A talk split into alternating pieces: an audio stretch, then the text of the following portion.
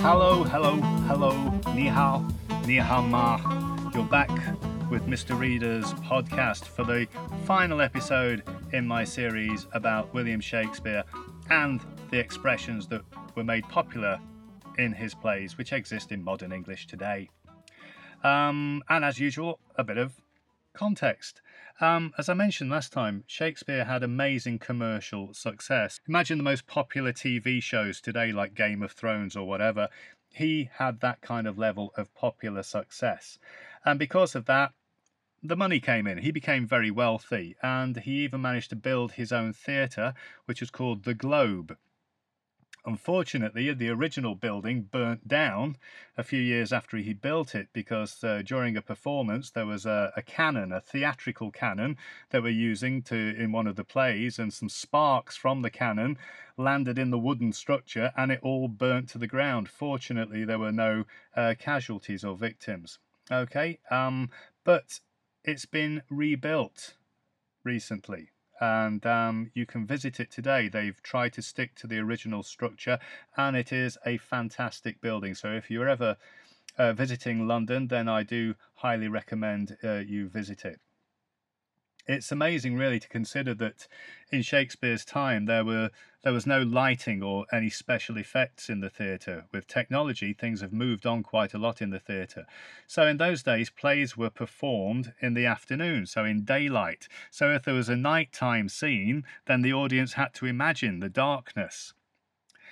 The other thing that many of the audience members stood. And of course, many of the audience members had been drinking ale, which is a word for beer.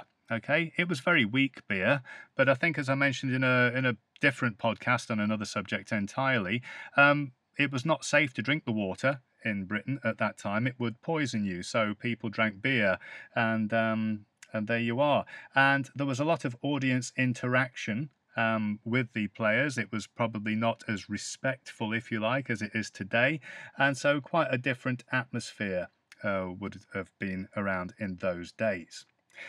On to the expressions then. If people are up in arms about something, this one comes from the play Richard III, then they're angry, they're upset, they're going to be aroused by something. They're, the, the company are reducing our pay and increasing our working hours, and so all the staff are up in arms about it.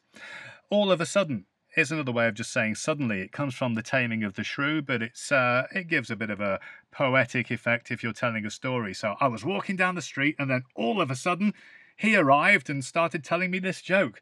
Okay, there you are. Here's a really good one, one of my favourites. It comes from the play Romeo and Juliet. Um, if you describe somebody as going on a wild goose chase, they're trying to find something which cannot be found. So, for example, if I'm looking for my, my car keys and Mrs. Reader has got them in her handbag and I'm not going to find them, Mrs. Reader's got them all the time, then I'm probably going on a wild goose chase when I'm trying to look all over the house trying to find my car keys. Here's another good one from Macbeth one fell swoop. It's where you try to do something all in one go. So, for example, I don't really like doing the shopping. I do the shopping every week.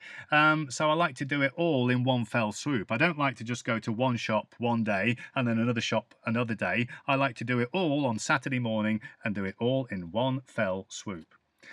Here's one from the Merchant of Venice love is blind. And uh, that's a common expression today to say that when you're in love, you just don't see the faults in that other person or, or in anything else around you. One from Midsummer Night's Dream. If you describe somebody as being fancy free, and it often comes in a phrase, he's footloose and fancy free, it's somebody who who doesn't have a care, somebody who's very easy, somebody who is not stressed, somebody who doesn't worry about things often somebody who has a lot of freedom and liberty as well. He travels all the time, he's footloose and fancy free. If you say to somebody, good riddance, it comes from the play Troilus and Cressida. It's good riddance is you're glad to get rid of somebody. So, okay, you want to leave the company? Fantastic. Good riddance. We've wanted to get rid of you for a long time. And finally, to vanish into thin air.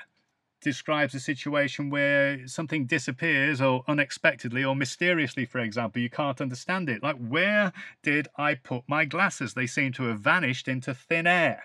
Okay, it's just an expression. It sort of dramatizes it a little bit more and shows that you, it's not just simply vanished, but you just can't understand where it could have gone.